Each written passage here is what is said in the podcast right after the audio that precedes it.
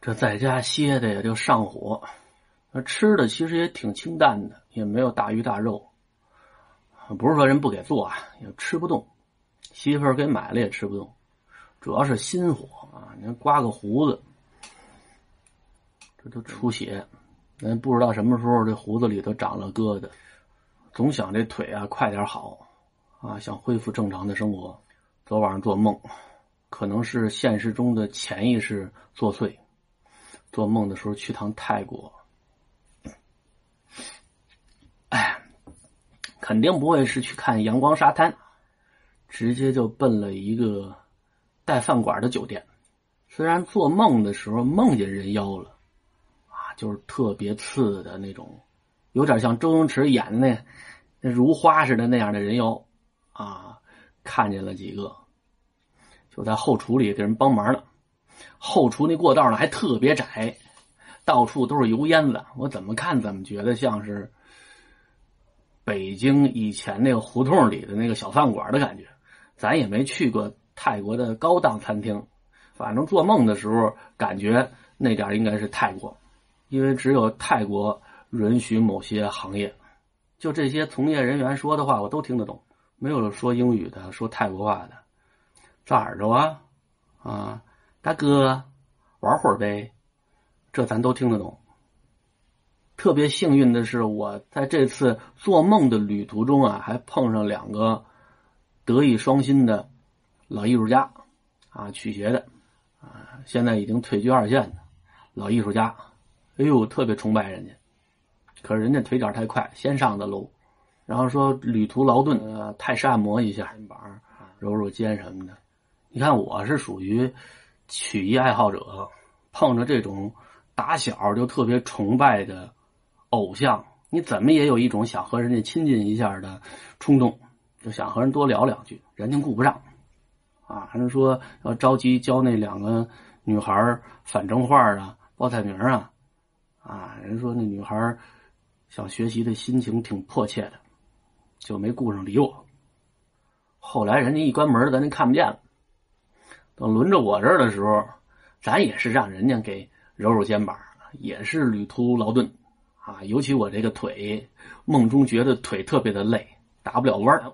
给我按摩这技师呢，还不是小姑娘，呃，和我岁数差不多，可能也就是四十岁上下吧，就是那种风韵犹存、虚娘半老的感觉，啊，那个模样呢是属于那种很成熟啊、有韵味的那种女性，也是属于五官端正那种啊，身材很性感，按摩的挺舒服，除了这条腿不舒服之外，按摩的哪儿都挺舒服的。到最后，人家问我要气球不要啊？透明气球。后来我正要搭话呢，就他又问我你要气球不要？到最后就这个镜头就跟卡带似的，不停的问你要气球吗？你要气球吗？你要气球吗？给我给我急的呀！你倒让我搭话啊！你也不给我个机会搭话，你知道我想要不想要啊？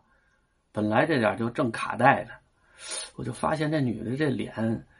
越来越像我媳妇儿，越来越像我媳妇儿，双眼皮、大眼睛、大脑门、大嘴、长头发，一边还问我气球要不要，可把我给吓坏了。到最后一着急醒了，哎呀，你看这梦做的，喜剧片开始，中间是爱情动作片，还没什么动作，这是最冤的。最后是恐怖片收尾，这什么破梦？这梦做的再美，你也得醒过来。醒过来说坐这儿录段视频吧，就听我们家孩子在里屋那喊啊：“我要上幼儿园，我要上幼儿园！”啊，你说这人和人真不一样。像我以前睁开俩眼，就想办法赶快再闭上，接着睡，就生怕我们家人拉着我去幼儿园。我们家老大小的时候也是，就不愿去幼儿园。你说让他自己在家一个人待着，他都待着。他就不愿去幼儿园，也可能说是现在这幼儿园里面的老师的素质要比以前的高，啊，活动的内容比以前丰富，所以吸引孩子。现在去送孩子的时候，很少有看再像以前那个连哭带叫、满地打滚就是不进幼儿园。这种情况不是说没有，少，反正在大城市的这些档次比较高的幼儿园门口看见的少。如果有，如果有的话呢，大部分都是刚入园，啊，像我们家孩子刚入园就特别高兴，总算有小朋友玩了。有的孩子在家里爷爷奶奶、爸爸妈妈带的时间久了，习惯了那种什么事儿大家都哄着他，都让着他，对他做出任何行为都妥协的这种饲养方式。啊，所以到幼儿园，老师给定规矩，他有诸多的不适啊。我记着我们家孩子没得病之前，那时候才三岁半吧，带着他去啊，通州这点有一大超市叫普丰莲花，这隔壁是一个影城，去那看电影去。那次看的是一个动画片就日本的那哆啦 A 梦电影版的，他妈是专门选了这么一个片子。啊，因为这孩子曾经念叨过，说想去看电影老听说看电影啊，不知道电影院什么样。他妈说，晚上出门拐弯就是，离得也不远，带孩子去看看呗，开开眼。你看看动画片的吧，不光是小孩有不少都是大人买票去看的。我说这大人呢，就是二十多岁，一看呢就是搞对象的俩。这电影院除了看电影之外，啊，它还有另外的一些功能。有俩人搞对象，啊，说你开房去吧，没到那个地步呢，啊，俩人可能都抹不开面子，但是呢又想亲密一些，还不想太受到干扰，啊，光天化日之下，你也找不着什么太背景的地方，就像以前我搞对象的时候去北海公园，好家伙，那人满为患，都知道公园里头适合搞对象，啊，都奔那公园的犄角旮旯的地方。啊，一个犄角旮旯里面四五对这你要傍晚的时候在那闭着眼听，就跟一群狗在那集体舔屎似的啊，滋儿哒吧唧的，哎呀，啊，所以说这大城市啊，人口密集，他搞对象也不方便，没给你留多少天然的搞对象的适宜场所，电影院啊、天文馆啊，啊，这都是好地方，所以你看有不少年轻的就往电影院里扎。往紧后头紧急角坐啊，他看不清前面，啊，周围人也看不清他们啊，温存一下呢，亲亲我我，对大家也没什么影响，因为现在电影也不景气，啊，只要你不是买那个首映的电影，啊，那电影院里头空着呢，而且你看这二三十岁的人吧，有不少都是看着动画片长起来的，啊，所以他有这种二次元的情节。他不觉得我长大了啊，这个东西我不该看了，因为有的动画片既然是电影版的呢，所以它的一些情节、一些内容，它就适合成年人看。虽然片子里面主角的形象还是小孩，但是他们的行为语言和大人已经没什么区别了。所以我们两口子带着儿子去的时候，这儿子兴奋劲儿就那么十分钟，啊，他也看不懂。三岁半的孩子，你看个《天线宝宝》，哎，行，那里面的情节啊、内容啊、那个智力水平啊，他能够接受。你再复杂点的人际关系啊，他就接受不了了，啊，他闹不明白。那片子还是一个三 D 的，啊，得戴着眼镜看。刚一开始进去，这孩子挺兴奋，他脑袋小，戴一大眼镜特别不合适，那也戴着，看一会儿就烦了。啊，烦了怎么办啊？烦了就哭就闹呗。我赶快抱着我们家孩子出去，你别搅和的，大家都看不了。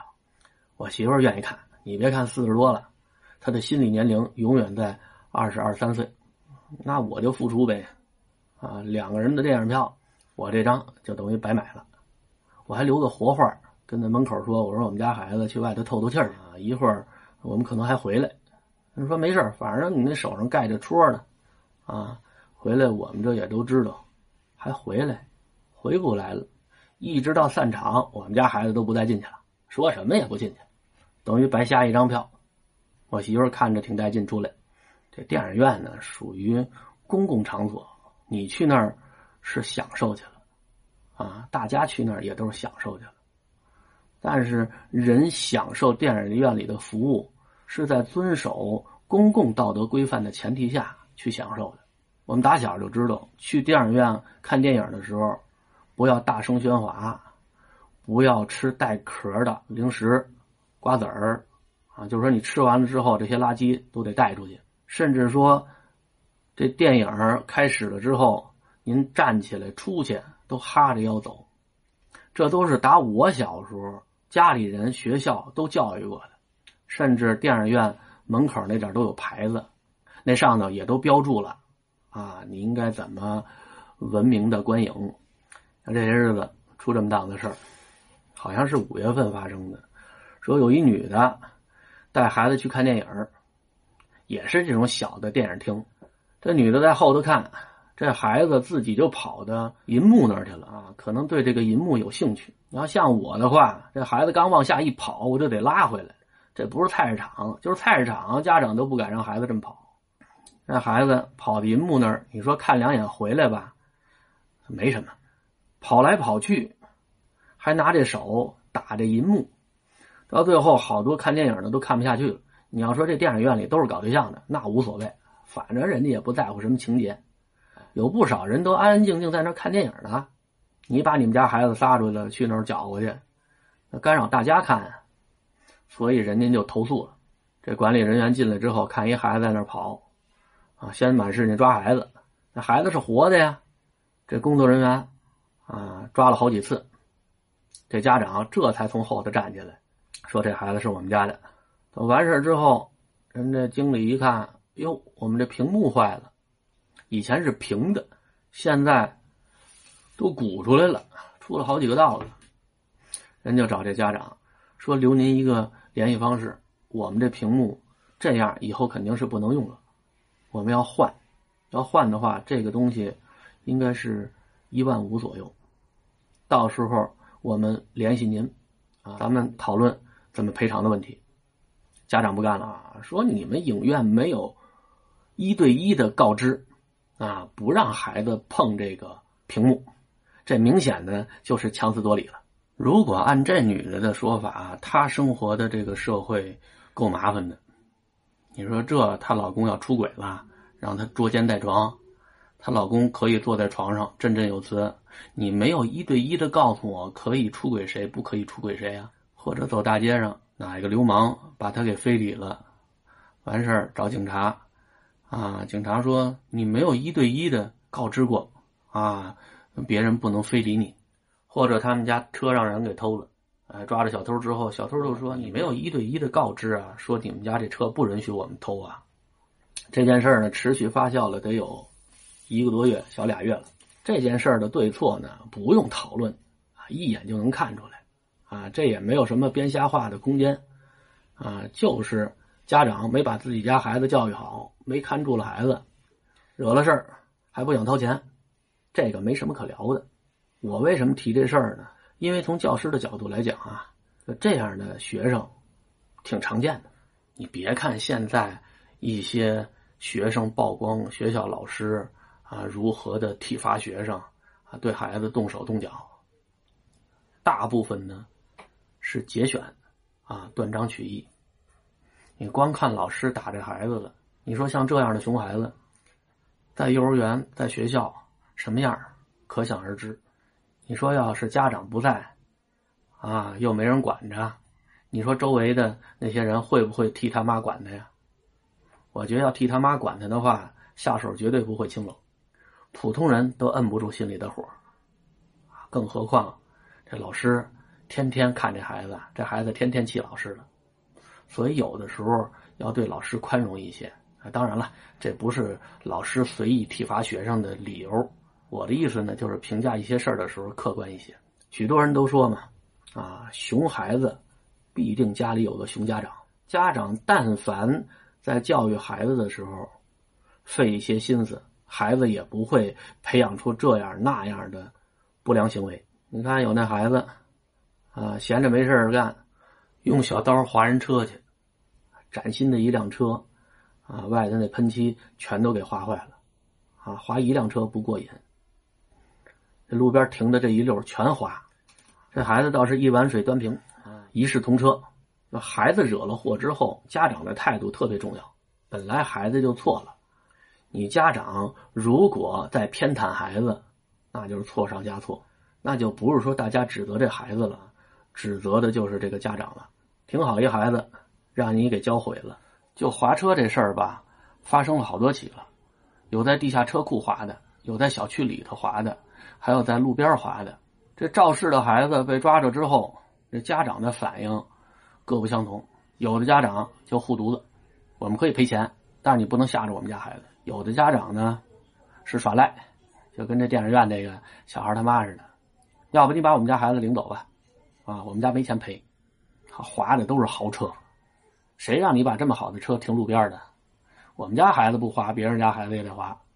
你瞧，他矫情。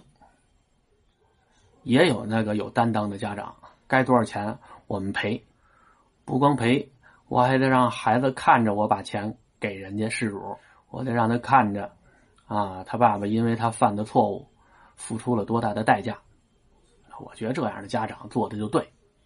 前一段时间在抖音上看见了那么一档子事儿，就说一个小孩带着他妹妹在坐电梯的时候，把所有的楼层摁了一个遍，让他妈知道了。他妈带着孩子挨层楼的给邻居道歉，啊，我特别的佩服这样的家长。我觉得家长做了一个非常好的表率。我相信经过这一次事情，这孩子再也不会犯同样的错误了。这好多单位的领导都特别愿意，咱不说炒作吧，就是开会的时候提家风的问题，啊，号召单位的员工要树立好的家风。其实好的家风从哪开始做起啊？不是说你在人前背后的时候，老能给人家一种爱学习、爱读书啊、博览群书的那种感觉，这就是好家风了。好的家风，许多时候就是体现在自己家的孩子犯错之后，家长的态度，以及自己犯了错之后对公众的交代上，这个时候才能体现你们家的家风的。那不是吹出来的。你说每个人吧，小的时候或多或少都有熊孩子的一面，可能干过什么坏事呢？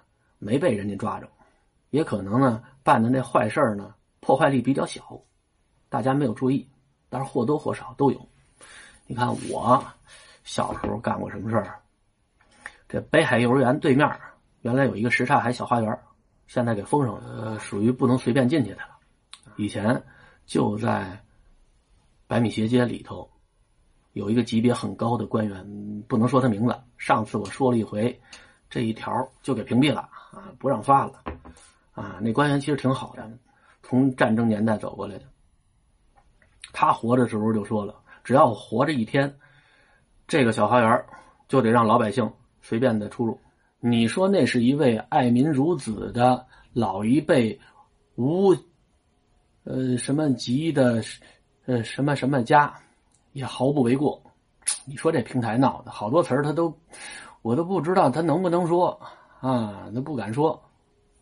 反正你们一猜就能知道我要说什么啊。我们小时候经常上那里头玩去，我妈和我爸一找我，准去那儿找，一找就能找着。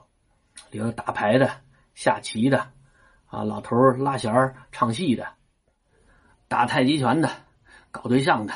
打着太极拳搞对象的特别多。后来因为就挨着当时的米粮库小学的分校，教我的那数学老师，有的时候课间啊溜达溜达溜达到那儿就练会儿气功去。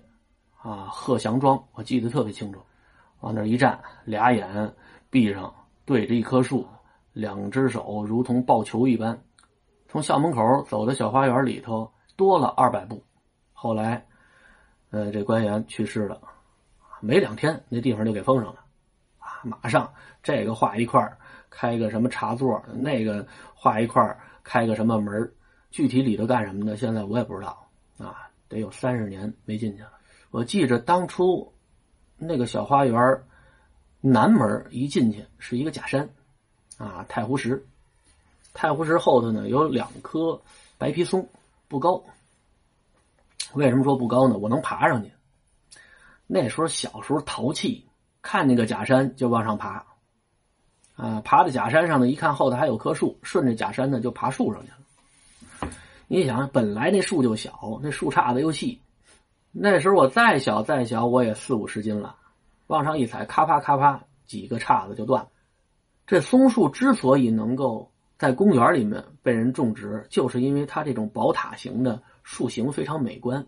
我爬两回之后，那就不是宝塔形的，啊，就跟破梯子似的。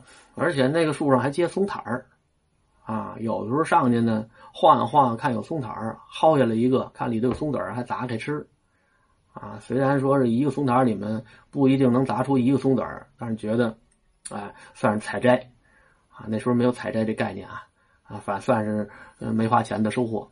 这个小花园的北边正好是这个花园管理的，属于园林局下属的那么一个绿化队吧，算是。你这挺好的树，让孩子给毁了，人家挺来气的，就在那儿盯着，啊，看谁干这坏事后来就把我抓着了，啊，那时候给我吓的。